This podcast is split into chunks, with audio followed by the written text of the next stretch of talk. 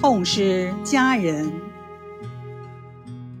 前面说过，霍乱在杭州流行了一段时间以后，就暂时平息了。但是零星的发病一直存在。其实王梦英终其一生都没有停止过与霍乱的战斗。这一次，霍乱又来了，而迎头赶上的，居然是他的妻子徐氏。徐氏的身体一向很好，在一八四六年的夏天的一个晚上，他到了半夜，忽然泻了两次肚子，到了第二天早晨又泻了一次，王梦英就赶紧给他把了脉。这一诊脉可不要紧，王梦英当时脑袋就乱了，原来脉象非常不好。但是徐氏却没有什么别的症状，感觉没有什么要紧的。王梦英没有敢对徐氏说，就让他上床休息。但是，他还是很谨慎的给妻子的兄弟写了信，让他赶快过来，同时请了其他的医生来一起诊断。徐氏说饿了。就煮了一碗面条，刚吃了几口，就吐了出来。王梦英知道大事不好。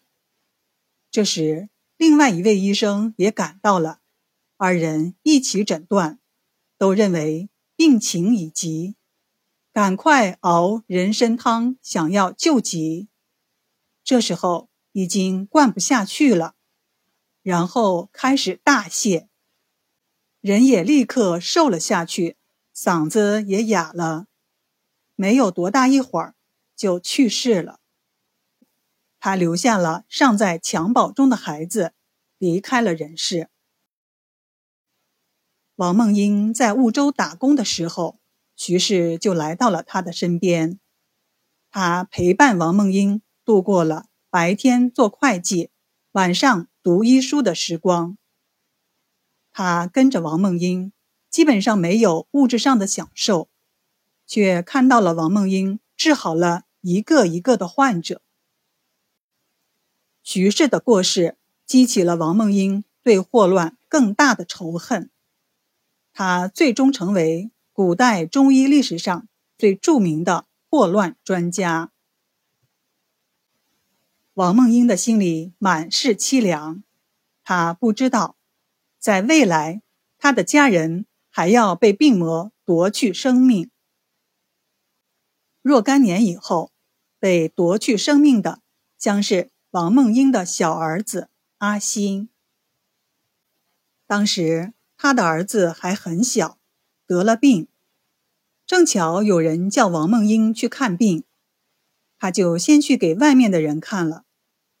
等到回来后，就问了一下。家人告诉他没有什么大问题，于是王梦英就又到外面给人看病了。等到回来后，儿子就有些病重了，可是又有人来喊急救。王梦英看着病中的孩子，心如刀绞。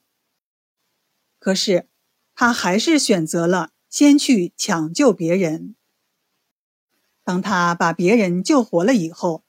开始拼命的往回跑，他含着眼泪在路上狂奔。